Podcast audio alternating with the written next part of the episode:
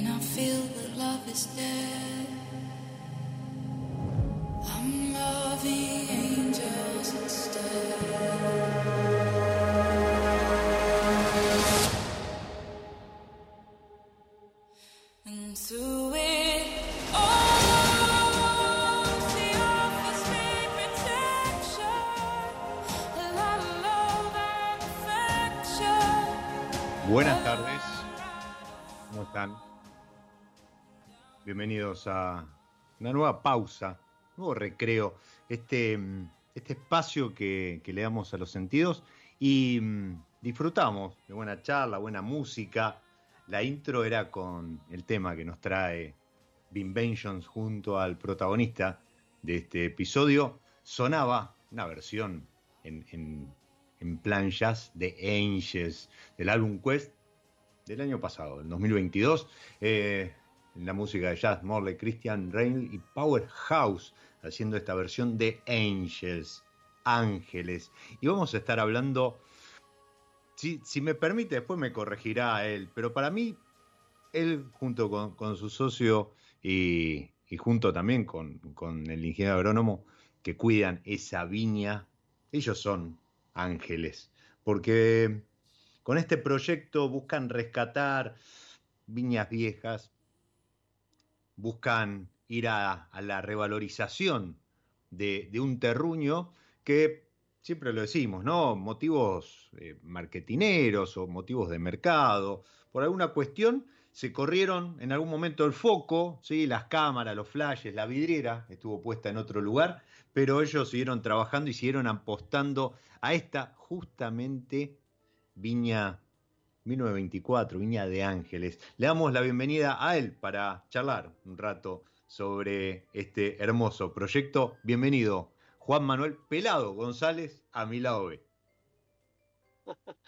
Hola, ¿qué tal? Buenas tardes, ¿cómo estás, Diego? muy bien, muy bien. ¿Está, bien así, Juanma Pelado? ¿Cómo, cómo se te conoce? Como pelado, te digo que siempre digo lo mismo, muchas veces cuando me, llaman por el nombre, eh, siento que me están retando. Juan Manuel, ¿no? Te, eh, te, a, alguna maestra, a tu madre. Sí, sí. exactamente, exactamente. bueno, y eh, yo, permitime, yo te, identifico con uno, más allá de que el proyecto es de Ángeles, sí, vamos a estar hablando de, este hermoso proyecto de ahí de, de Vistalba, yo digo que, ustedes son como ángeles guardianes, vos junto con, con, Guillermo, eh, Guillermo Barbier, con, Alberto Comarina y el, viticultor, son ángeles guardianes de, una viña que ¿cuánto, cuánto tiene ya de, plantado? De plantada, perdón. Bueno, eh, de, ángeles y la, viña, que como bien dice su nombre, eh, fue registrada en 1924 o sea que estamos a, un año de los 100. Pero la, verdad es que la viña tiene varios años más. Ya pasó los 100 hace un tiempito. Lo que pasa es que los registros empezaron a hacer en esa época y, a esa viña le tocó en el 24 que la registraran, pero eh, por la documentación, o sea, por la documentación, por la información en realidad que, se ha podido tener, eh, la viña es de alrededor del 1905, 1900, por ahí. O sea, cuando la registraron ya tenía como 20 años más o menos. ¿Y, la, planta se mantiene algo de aquel entonces? ¿Algún material genético o, alguna planta? Sí, sí. Todo, mirá, mirá lo que siempre decimos, bueno, como decía recién, este, la familia propietaria del viñedo, que es la familia Barbier, una, una familia aquí de Mendoza, con, con Guillermo, que está, o sea, Guillermo es el propietario y quien maneja todo. Eh, yo, ahí vale una aclaración, yo no soy socio, soy, soy el enólogo de la bodega. Ah, perdón, perdón, vale, vale. Desde el día uno, desde el día uno, ¿no es cierto? Desde, si no me equivoco, creo que si no me falta la memoria, desde el 5 de febrero del 2007. Este, y, la verdad que bueno, fue un trabajo en conjunto, yo me siento parte, viste, imagínate, algo que lo hemos parido juntos con, con Guillermo. Y, y la viña hay, hay plantas que son muy viejas, pero como siempre decimos, la viña viene a, viene a representar un pueblo, ¿no es cierto? Una, una ciudad donde vivimos, donde hay ancianos, donde hay adultos, jóvenes, niños. Y, y lo que se ha buscado, eh, porque lógicamente muchas plantas han muerto, pero toda esa reposición de plantas se ha hecho eh, a través de mugrones, es decir, tomando brazos de una planta y enterrándolos para generar de ahí una nueva planta, justamente con la, con la intención de mantener la genética. O sea, toda la genética del viñedo es la misma. Con esta diferencia que hay plantas que son muy jóvenes y plantas que son muy viejas, pero genéticamente son todas viejas. Bien, bien, se, eh, entiende, y esto, se entiende.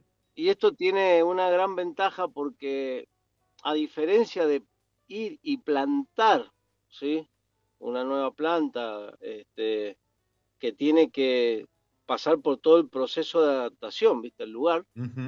Eh, estas nuevas plantas ya vienen con esa información justamente genética que facilita y, hace todo mucho más rápido, ¿no es cierto? Que la planta se equilibre y que podamos contar con, muy buena calidad de uva desde el primer momento.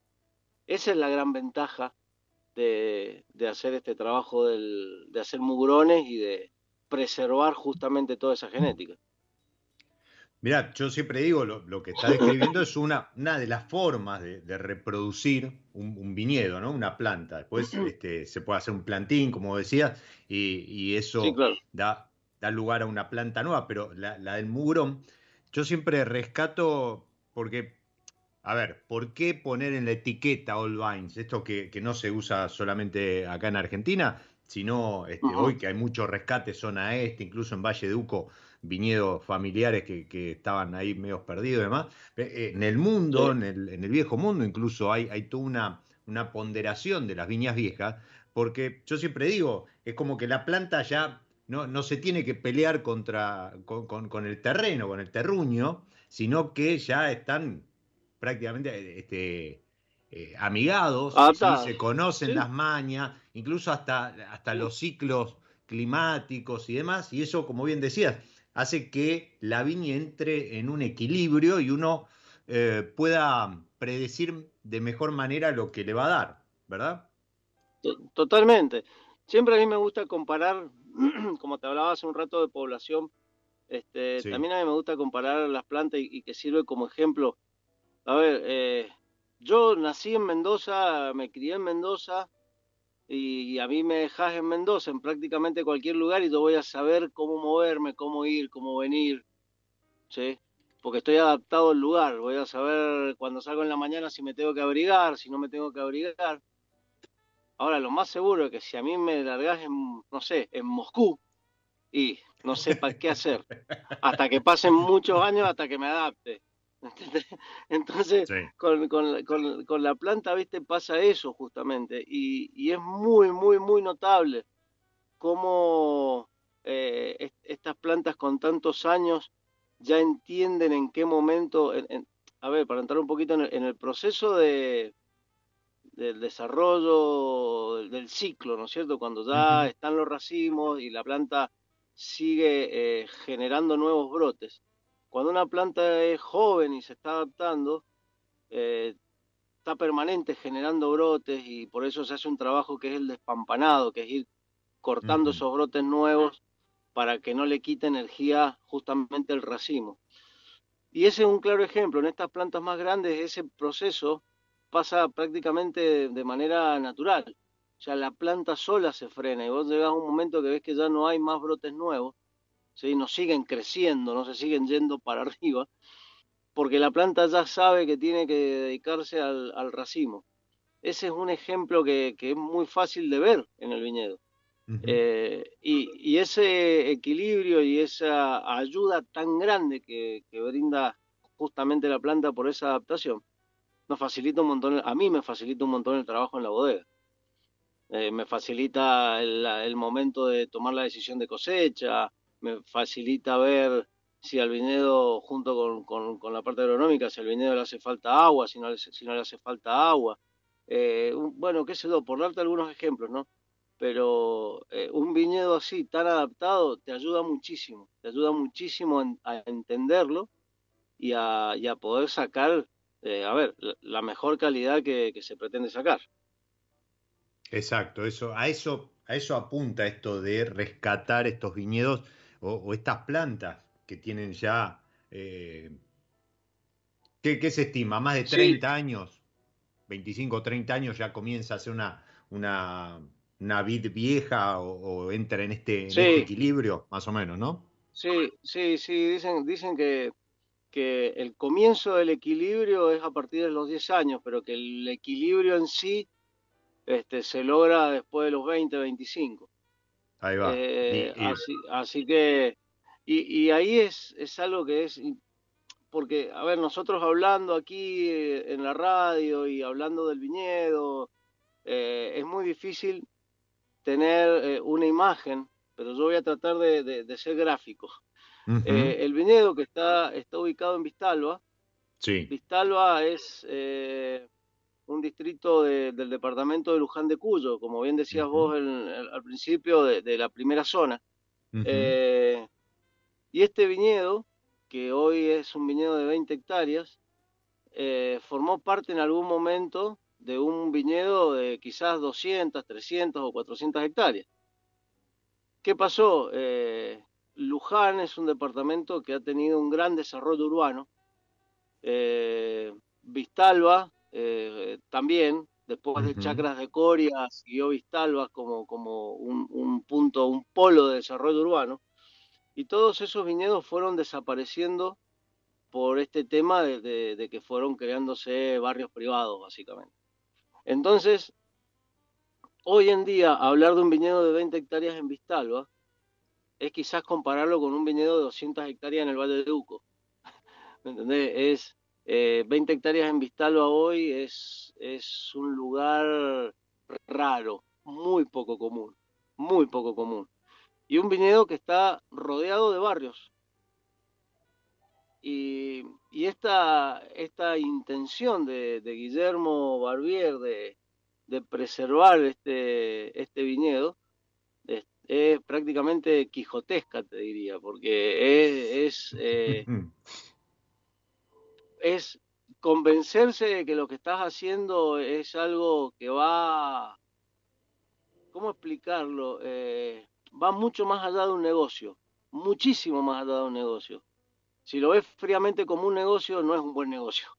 Eh, pero, y, con más razón, viste, esto de, preservar este poquito de la historia que queda, eh, es fundamental para, para Guillermo Barbier, hoy para su hijo que está al lado de él trabajando, este, Juan, y mm, eh, tiene, tiene un papel, viste, que, que en algún punto es emocionante porque no es, como te decía recién, solamente lo, el, negocio, está muy lejos de, ser un negocio, eh, y es el, espíritu y la intención de preservar patrimonio de la historia, porque hablar de un viñedo de 100 años de Malbec eh, y, de Cabernet, que tiene algunos años menos, pero el Cabernet tiene 70 años. este, eh, es, hablar de parte de, la historia, ¿sí? es hablar de cuando llegaron los italianos y los españoles aquí a Mendoza y pudieron ir a plantar estos viñedos ahí porque es hasta donde llegaba el ferrocarril y entonces podían llevar los palos. Entonces era un lugar donde había agua y a la vez podían llevar los palos para armar el viñedo. Eh, o sea, hay mucha historia y hay, hay mucho eh, de, de, a ver, de, muchas almas que han pasado por ahí. Que, que además venían con, con, eso, ¿no? Venían con, con eh, en ese momento, hoy, hoy hay inversiones, ¿sí? hay, hay, proyectos, hay gente que viene a levantar una bodega o a invertir en algún proyecto, grupos económicos y demás. En ese momento era gente que venía a hacer lo que sabía hacer, venía con el conocimiento nada más, ¿no? Una valijita con, con lo mínimo indispensable y, venían a hacer lo, esto, ¿no? Este, olivos, eh, vides y, y no mucho más. Claro, venían, venían, este, y, la verdad que es súper difícil ponerse en el lugar eh, del, del, pensamiento, viste, de esos este, colonos. Y, y, venían con lo, como decís vos, con lo que sabían, y sabían que tenían que trabajar la tierra porque la tierra es lo que le iba a dar de comer, y había que trabajar la tierra. Entonces, como es, eh, como es la finca, es una finca muy, muy típica de, la época, es decir, con, con, el viñedo y con, y con los olivos este, que están en el medio del viñedo. Y la, finca tiene, tiene más de mil olivos. Wow, y, eh, una no se ha tocado ningún olivo.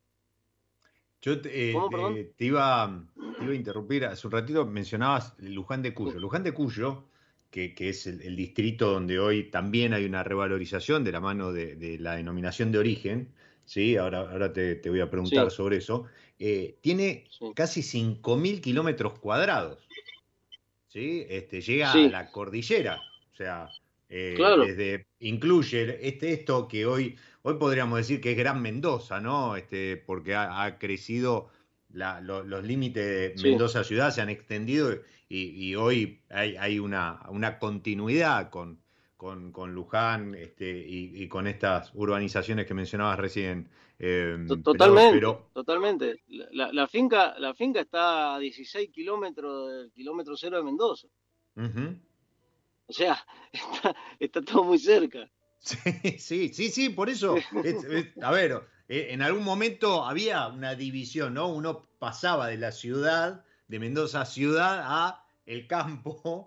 Eh, hoy no, hoy es una, una, continuidad, pero, pero lo que quería mencionar era que de estas 5.000, este, de estos 5.000 kilómetros, hoy lo que queda plantado es muy poco. O sea, todo esto que en algún momento fue la, la primera zona, la, la, zona que hizo eh, que grande al Malbec, ¿sí? más allá de que hoy lo tenemos nuestra variedad de bandera y la tenemos plantada en toda, en, todo, en prácticamente en todo el territorio nacional. Eh, no, no hay zona este, que no, no surja y, no sea una de las primeras variedades que se plantan. Eso habla también de, las bondades de, la variedad Malbec, pero, pero es muy poco lo, que, lo que queda plantado. Entonces, proyectos como el de ustedes, este, este nuevo impulso de la denominación de origen, vos lo decías, ¿no? Son, son este, patriadas en, favor de, de nuestro de nuestro vino argentino. Y, yo vuelvo a repetir, para mí Los Ángeles son, son ustedes, ¿no? Si bien vos decís, y vale la aclaración, lo, vuelvo a repetir,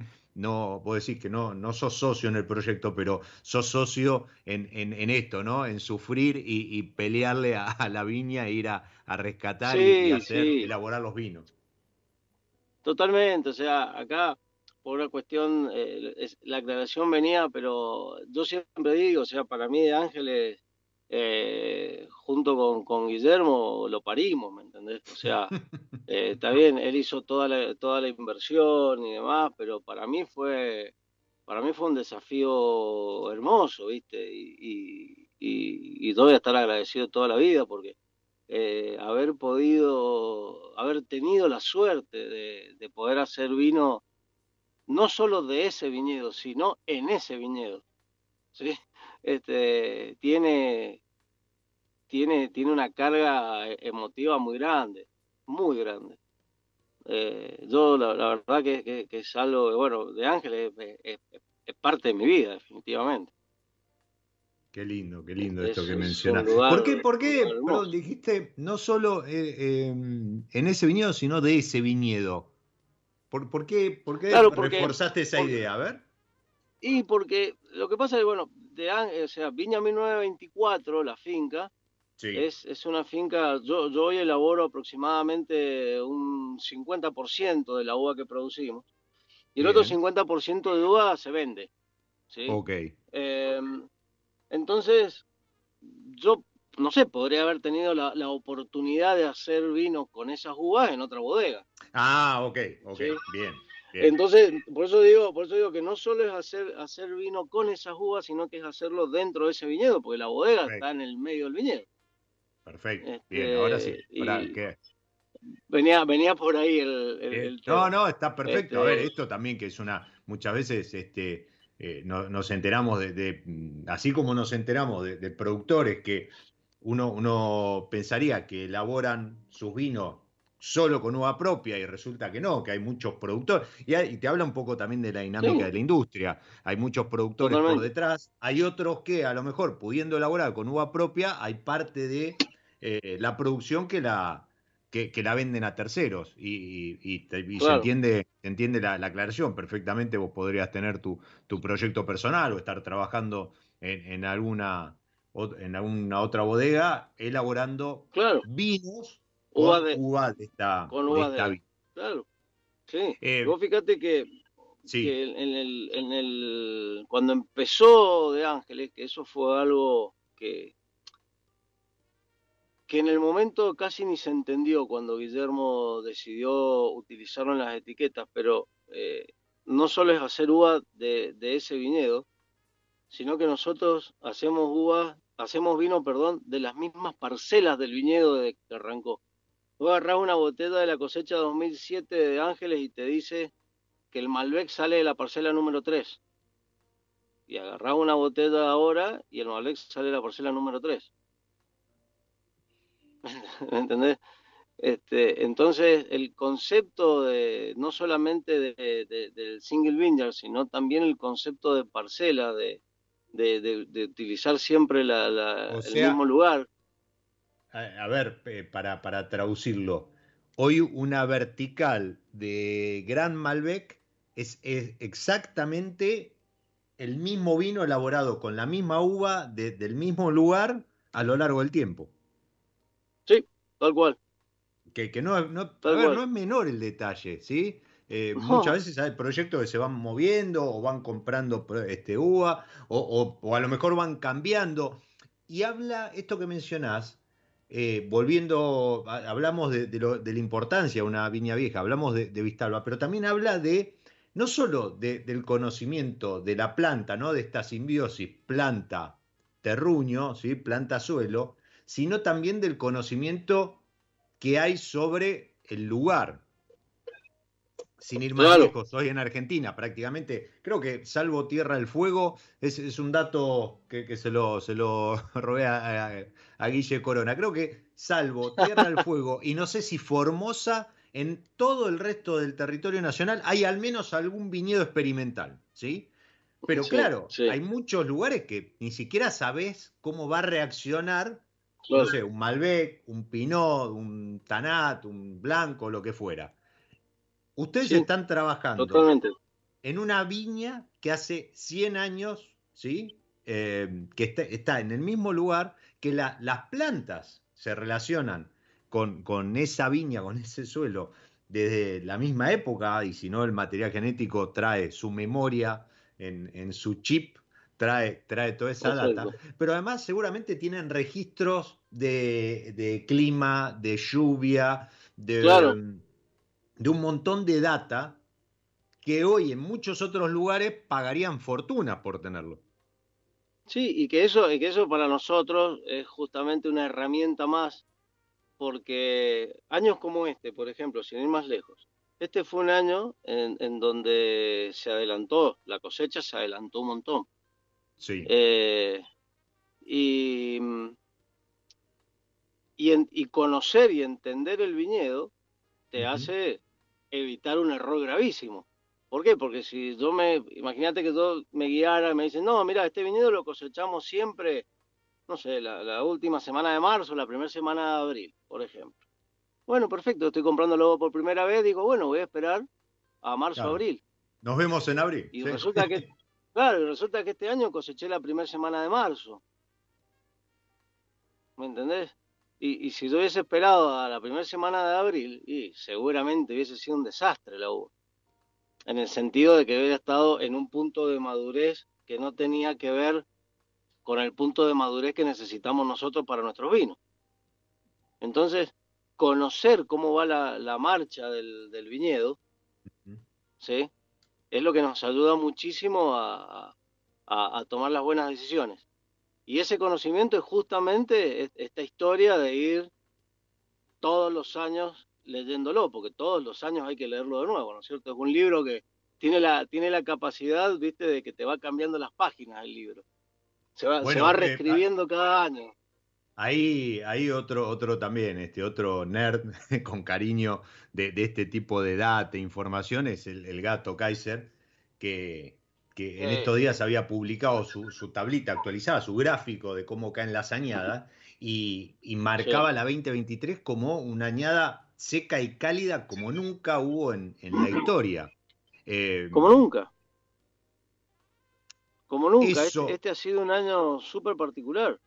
Eso hoy, lo, hoy tenemos todos el, diario del lunes, ¿no? Este, de hecho, bueno, nuevamente, el, gato registró esto y ya tiene actualizada su gráfica. En un rato si, Dios quiere lo, voy a ver, vamos a estar charlando. Pero eh, digo, vos esto ya se veía venir en, de vuelta, ¿no? Parados en una finca con su, historia, con plantas que, ya este, están en un equilibrio y, saben cómo reaccionar y demás. Pero se veía venir Sacando lo que fue esa, esa, granizada, que no sé, ahora me contará si, si los afectó como a gran, grandísima parte de, la industria, no, solo, no solo de la, del vino, sí. Sí, no, por ese lado tuvimos mucha suerte, pero el tema se veía venir. ¿Qué pasa? Tenés, las ventanas son grandes, no es que... Eh, en ventana me refiero a, a los tiempos, ¿no? No es que esto pasa de un día para el otro. Y, ya en diciembre ya, veíamos cómo venía el tema. Okay. Entonces, eh, justamente ya en, diciembre y empezamos a abrir los ojos, ¿viste? Porque mm, sabíamos que iba a haber una merma de uva. Sí. Este, porque habíamos tenido heladas tardías, porque habíamos tenido corrimientos por el sonda, porque bueno, todo lo que pasó. Eh, y, Perdón, yo hablé de. Disculpame, hablé, hablé de granizada, no, me, refería a la helada esa de, noviembre que. claro, claro, bueno, sí, no, porque también hubo granizo. en algunas zonas hubo mucho granizo.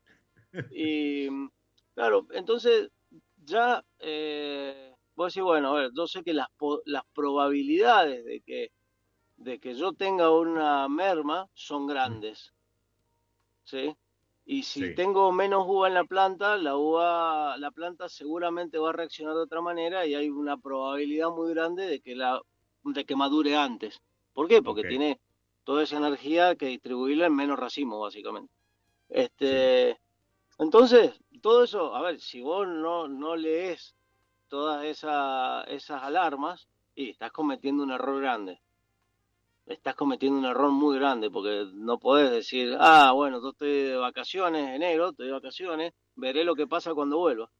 Este, no, ya en diciembre tendría, que haber, tendría que haber cambiado el pasaje. Claro, claro, o sea, empezás a, o si te vas, viste, o si te vas a decir, bueno, yo ya sé que seguramente voy a cosechar antes. Bien. ¿Sí?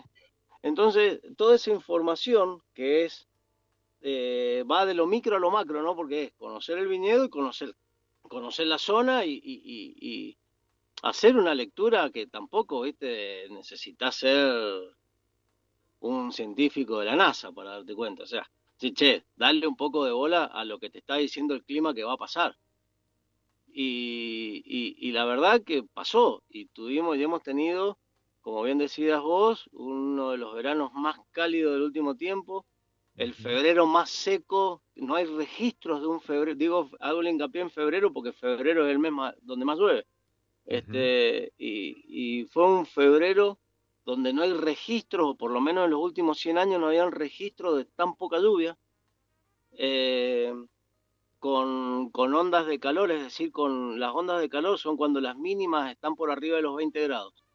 Y normalmente aquí la, una onda de calor capaz que tenés eh, una en enero, otra en febrero, o sea que son dos o tres días donde las mínimas son superiores a los 20 grados. Bueno, tuvimos un mes entero de días con temperatura mínima por arriba de los 20 grados, también algo histórico. Este, bueno, la planta va reaccionando a todo eso. Y vos la tenés que acompañar, ¿viste? Y le tenés que, y le tenés que dar más agua, y tenés que ir viéndola porque la planta está sufriendo esta situación. Entonces, toda esa lectura que vas haciendo es lo que te va ayudando a que al final del camino logres el producto que pretendías. Ni hablar si en el camino, bueno, tuviste una manga de granizo que te destruyó todo, listo, se acabó, cerrás el libro y, y al año que viene pero, pero si tuviste la suerte, como tuvimos nosotros, de salvarnos del granizo, este, bueno, vas ayudando un poquito a la planta también a que no la pase tan mal. La única manera de tener que ayudarla es dándole agua. No tenés otra. Para lograr al final la, calidad que pretendía. En, en, ese sentido, ¿cómo está el tema del agua en, en primera zona, en Vistalba? Mira, en Vistalba está muy bien. En, Vistalba, en está bien, sí. Sí, sí. Eh, hay, hay años que hay menos agua, la finca tiene pozo. Entonces, este, si, si de repente por el derecho de riego que tiene la finca no llega la suficiente agua, eh, la finca tiene un pozo, o sea que así que se, se prende el pozo y la, la prioridad absoluta, imagínate, que es cuidar las plantas. Totalmente. Así que este se, se, utiliza lógicamente, no es lo mismo prender el pozo que, que, porque cada vez que prender el pozo la, la aguja de, de, la energía da, no, si, da vuelta es todo un círculo, ¿no? Es, es, un círculo vicioso. sí, es tremendo, es tremendo. Que son las cosas de las que nunca hablamos, porque siempre ¿viste? vemos la, la parte glamorosa de todo esto, pero eh, todo, están atrás de todo esto también, de decir, che, bueno, si prendo el pozo, el consumo de energía se me va tanto, eh, o sea, eh, es, también parte del trabajo, ¿no? Por eso lo comento. No, seguro.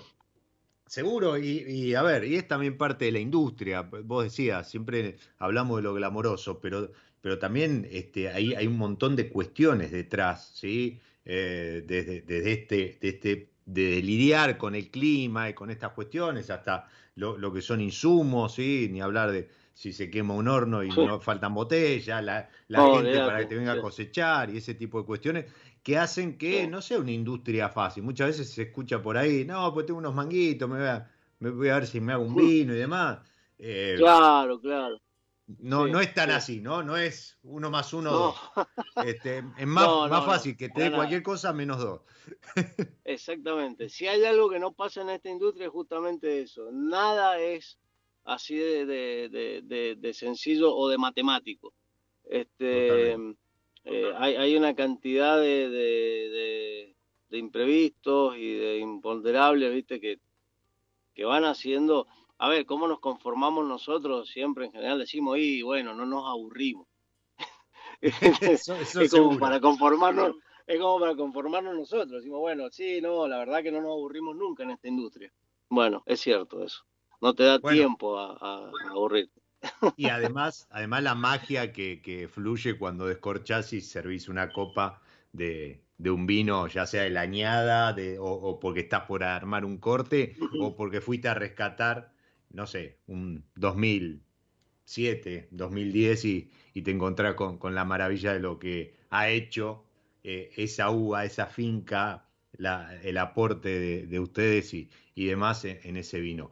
Pelado, hacemos una pausa, mm, sí, Metemos el cortecito metemos algo de música y ahora volvemos para hablar un poco de lo glamoroso, ¿sí? Vamos a hablar un poquito de las etiquetas, de, lo que hay en el mercado y demás, para que la gente tome nota si se viene algo nuevo o alguna recomendación. Pero mientras tanto, como, como venimos haciendo de 2019, cuando arrancó mi lado B, jugamos con variedades, con etiquetas de los amigos de San Felicien y algo de música. Para hoy elegí la, la Pinot Noir el San Felicien Pinot Noir y esa nota terrosa que caracteriza a la variedad.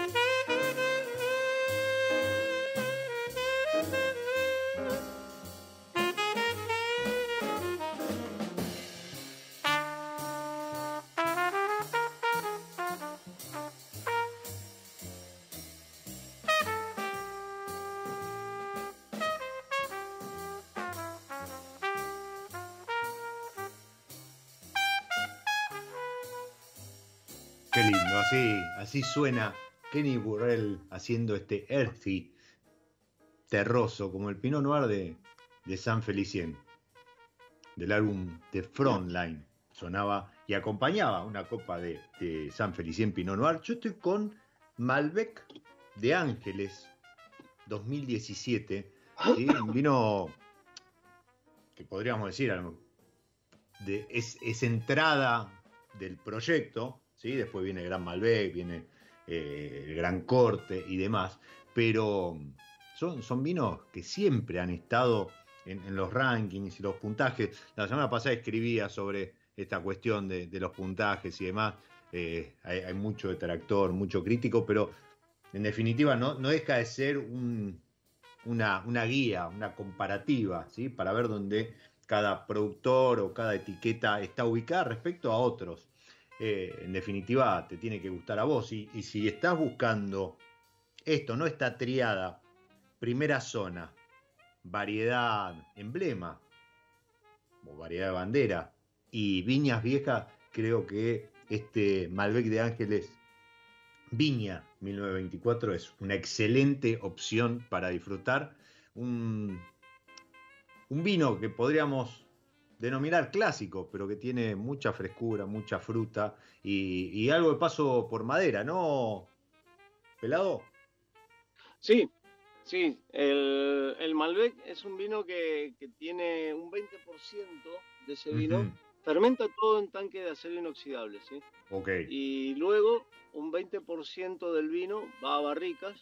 Eh, hoy en día son barricas usadas de tercer, cuarto uso eh, durante unos 8 o 9 meses y después hacemos el corte con lo que quedan los tanques y lo ponemos en botella. La, la, idea acá, viste, que la madera eh, sea un, complemento muy, muy suave, este, con la intención de mostrar mucho el, el, viñedo, ¿no?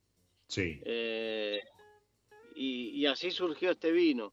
Cuando, surgió, la verdad que lo queríamos hacer sin madera al principio. Pero parándonos en el 2007, en un proyecto nuevo, en una época donde el roble ocupaba un lugar muy, muy importante en los vinos de alta gama, eh, era demasiado arriesgado, no nos animamos. Y, por eso fue que dijimos, bueno, utilicemos un, un 20% de barricas solamente. Que lógicamente en el primer año fueron barricas de primer uso, en el segundo de segundo uso, y después a partir del tercer año que lo hicimos, es decir, a partir del 2009 ya empezamos a utilizar barrica de tercero y bueno, después tercero y cuarto, ¿no? Con los años. Eh, pero con, con, esa intención. después vino, sí, un vino que finalmente lo, lo hicimos, que, hoy está, que es una versión del, del Gran Malbec y, una, y del Gran Cabernet, que es, que es sin roble como el, Gran Malbec y el Gran Cabernet van el 100% a, a, barricas, sí. dejamos, o sea, lo que está en botella de Gran Malbec y, de Gran Cabernet, ese vino estuvo 100% en barricas.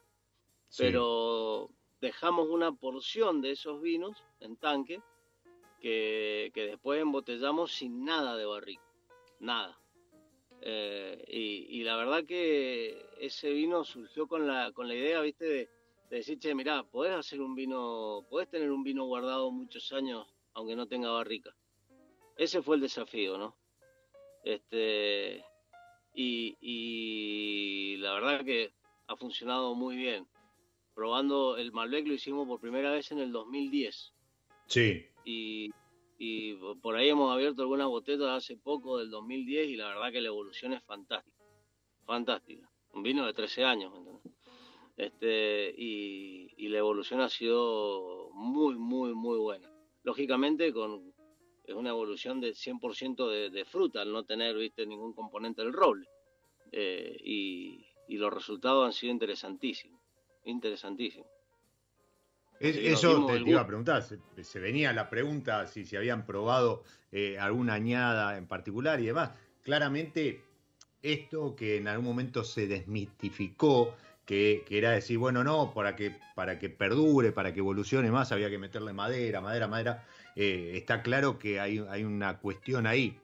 Más allá de volver a insistir sobre em, eh, este equilibrio que logra la viña, pero hay, hay cuestiones que hacen a la acidez y uno podría decir, bueno, no, pero eh, Vistalba a lo mejor no es una zona fría y demás. Em, ¿Cómo lo manejan eso?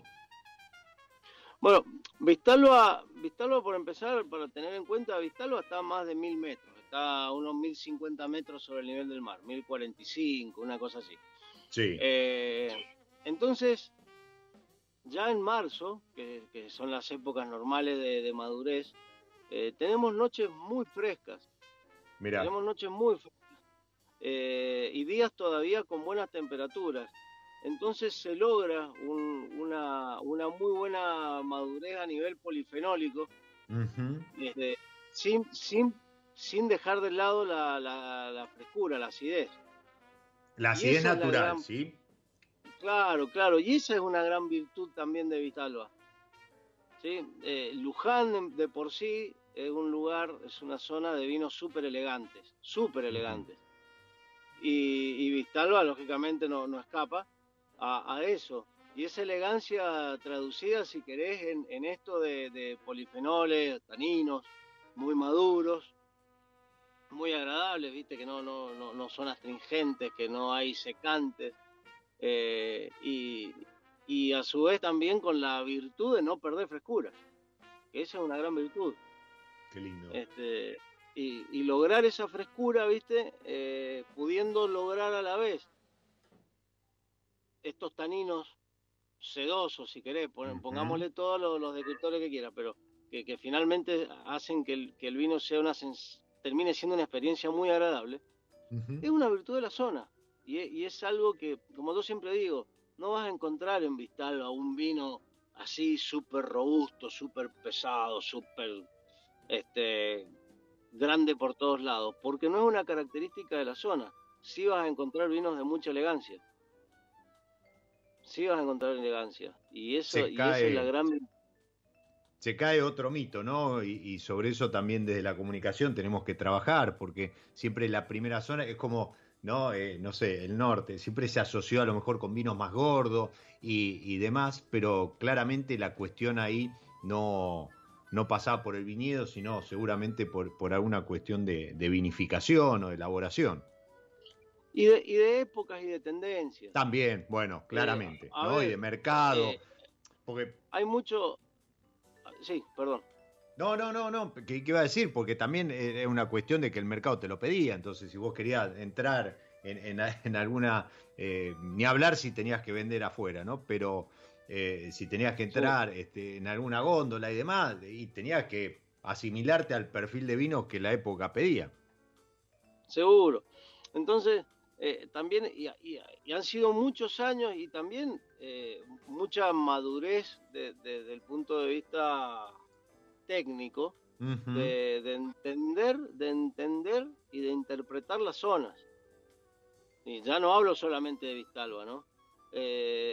en cualquier zona, yo creo que la gran virtud hoy de, los vinos argentinos es que técnicamente se, ha aprendido y cada vez se sabe más de cómo manejar un viñedo en cada zona para lograr el vino que querés.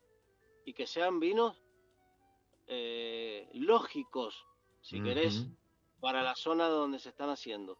A esto que te decía, si a mí me decís mañana, che, mirá, quiero hacer de Vistalba un vino que tenga una fuerza tánica y no lo voy a poder hacer. Porque Vistalba no es eso. ¿Me entendés? O sea, entonces también entender nosotros eh, qué lo, cuál es la virtud de cada lugar donde estamos haciendo vino. Ha sido un camino de muchos años, ¿no? De muchos años de la industria.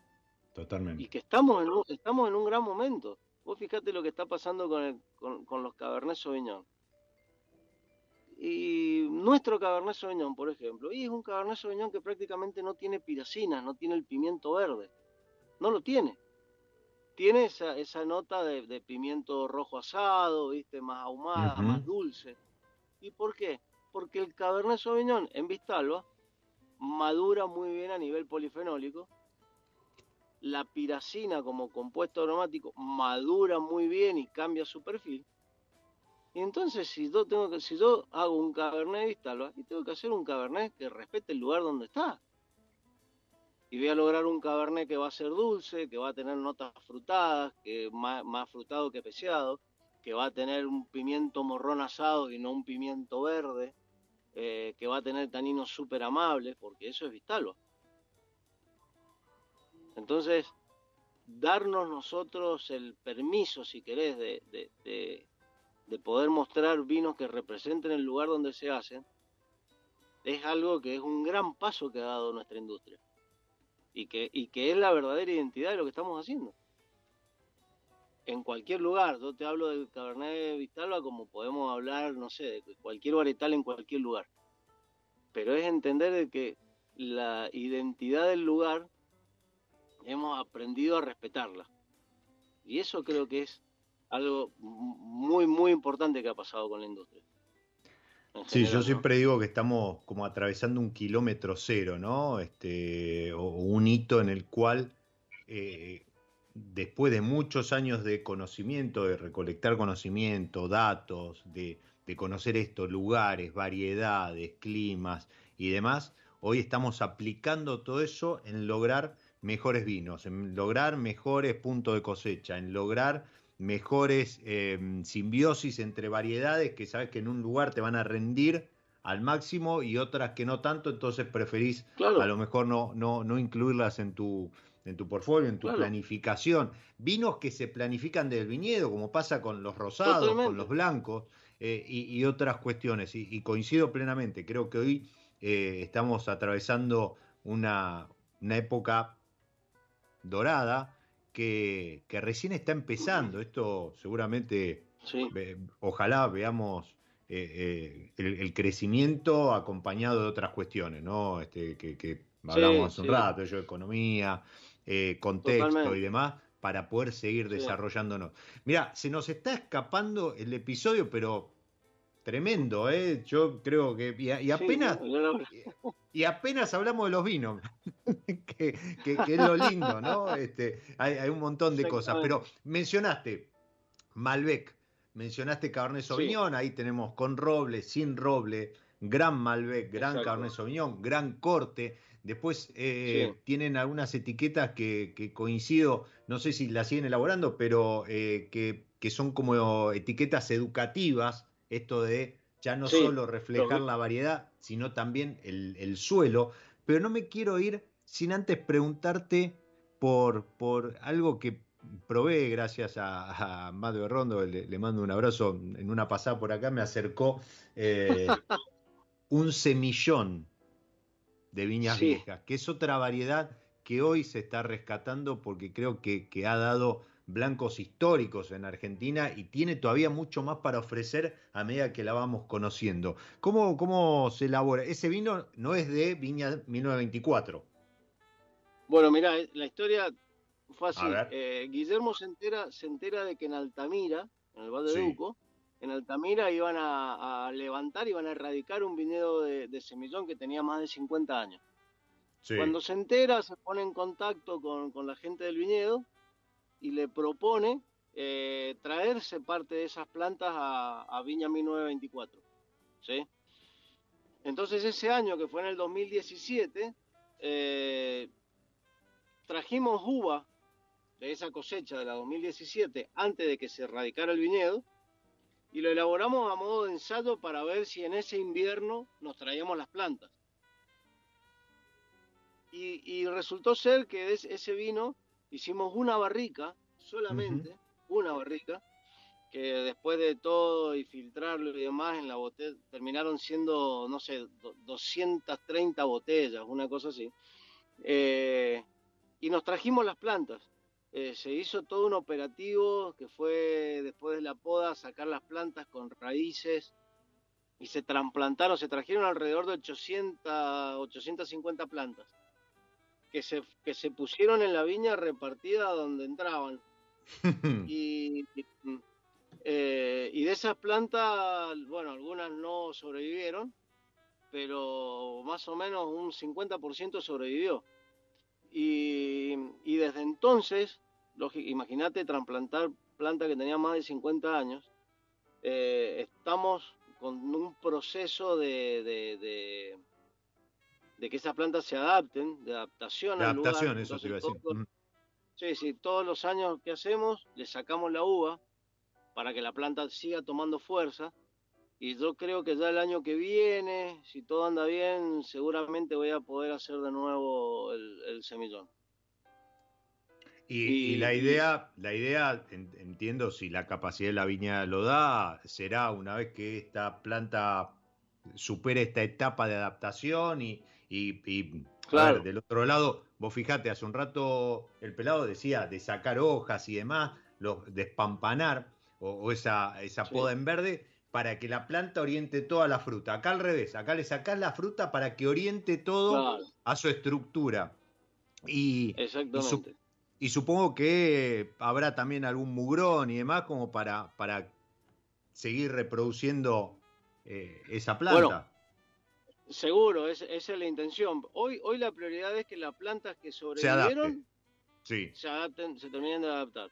Y lógicamente, después la idea va a ser eh, eh, hacer mugrones, seguramente haremos con algunas estacas haremos plantines nuevos eh, partiendo de ese mismo material, viste lo que hablábamos siempre, o sea, respetando el material eh, para, para, poder tener algunas plantas más. Eh, pero fue un desafío muy lindo, te digo, y, hacer el, el, semitón ese fue una alegría muy grande. Un vino muy bueno, vos lo probaste, un vino muy particular. Este, un vino que fermentó en barricas, este, o sea que tenía una buena cantidad de roble, pero con unas notas, viste, amieladas y demás, que, y, que no había perdido acidez, que eso fue fundamental, viste, tenía una linda acidez. Eh, puede ser un puede ser un, proyecto para que continúe muy lindo el tema del semillón. yo te decía, este, eh, el año pasado no, fue el, 2021 y para los que me siguen y, saben de esto de, puntuar eh, los vinos, una, tarea a la que me aboqué eh, hace un par de años, eh, le había dado 97 puntos que de, los mejores blancos que, probé en el 2021, un 2017. Así que si vos tuviste esa, esa suerte, esa gracia de probar alguna de estas 300 botellas, menos 200 y pico botellas, eh, de ese semillón, estate atento porque a lo mejor el 2024 vuelve con toda la fuerza, ya no con esa impronta Altamira, sino ya de, en Viña 1924. Te quiero agradecer, este pelado, a Guillermo, que está prendido al programa, este, disfrutando, tanto como nosotros de la charla. Le quiero agradecer a Maggie, este, que, coordinó un poco el, encuentro y, me, acercó e, este Malbec de Ángeles y un gran Malbec que será disfrutado seguramente tanto como la charla y como el Malbec. Eh, para vos que estás del otro lado, agenda, te arroba de Ángeles Vistalba. Mira qué orgullo que Vistalba acompaña el nombre del proyecto. Arroba de Ángeles Vistalba en Instagram vas a tener ahí información sobre la viña, sobre el aceite de oliva, los puntajes de los vinos y, todas las novedades, como será seguramente pronto esta, esta novedad, este renacer del semillón en, ahí en, la viña. Y, agradecerte a vos, Pelado, por, por este, este rato, esta charla. Sé que estabas en viaje, sé que estás ahí parado en algún lugar de, Mendoza. Eh, y, nada, el tiempo que, le has sacado a, tu trabajo, a tu familia, para acompañarnos, para hacernos disfrutar un poco de, recorrer la viña. A lo mejor, de vuelta, no hablamos tanto de los vinos, pero creo que hay un montón de cosas que nos trae el mundo del vino para deleitarnos y para entender un poco después cuando descorchamos qué es lo que estamos tomando. Así es, yo te agradezco vos, la verdad que ha sido un, rato súper agradable, le hemos pasado muy, muy bien, a disposición para cuando quieras que sigamos con la charla, así que, y para cuando vengas por Mendoza, lógicamente, a la bodega. Ahí será, seguramente la, seguiremos en persona y copa en mano. y a vos, que estás del otro lado, también te agradezco por haberte prendido y, como siempre digo, soy Diego Migliaro, este es mi lado B y te deseo que disfrutes. Chao. Nos encontramos en cualquier momento en otro episodio de Mi lado B.